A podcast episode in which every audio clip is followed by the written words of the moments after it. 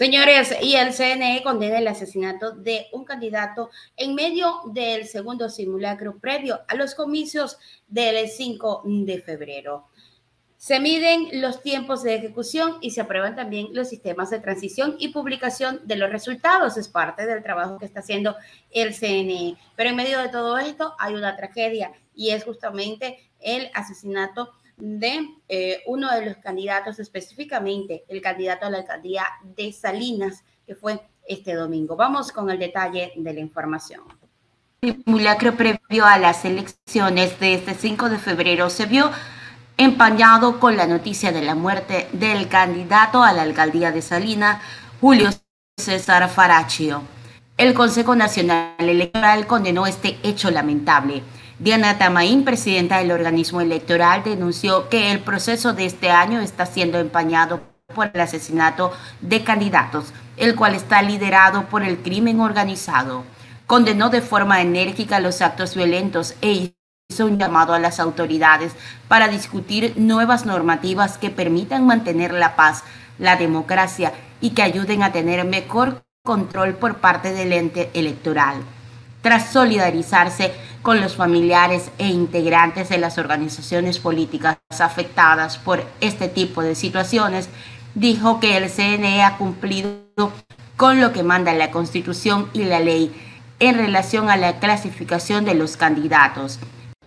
Sin embargo, este trabajo eficiente, comprometido con la democracia del país, lamentablemente está siendo empañada por algunos acontecimientos que han cobrado vidas de candidatos y han sido agredidos en algunos casos por la delincuencia organizada. Por eso hoy, con mucho pesar, me solidarizo ante las familias de aquellos candidatos que han sido víctimas de este flagelo, así como a cada una de las organizaciones políticas a las que pertenecen, con sus familiares. Condenamos desde el Consejo Nacional Electoral de forma enérgica estos actos violentos que buscan mermar a las instituciones del Estado ecuatoriano y sobre todo a la democracia. Queremos decir que para la calificación de los candidatos hemos cumplido estrictamente con lo que manda la ley y la Constitución. Sin embargo, a la luz de los hechos, es importante que la ciudadanía, la academia, la sociedad civil, las autoridades electorales y todos quienes quieran sumarse, debemos empezar a discutir, a debatir, a mejorar y a profundizar las normas y las herramientas que den a la autoridad electoral un mejor control de los mismos.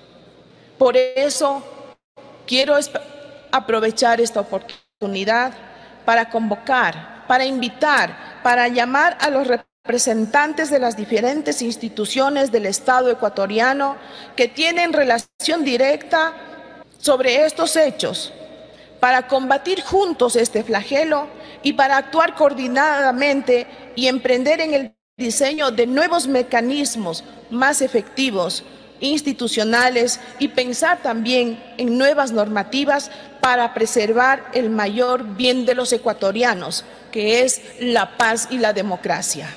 En materia electoral, anunció que a 14 días de la jornada del 5 de febrero se avanza con la impresión de papeletas para elegir alcaldes perfectos y viceprefectos, concejales urbanos, rurales, de las juntas parroquiales e integrantes del Consejo de Participación Ciudadana y Control Social.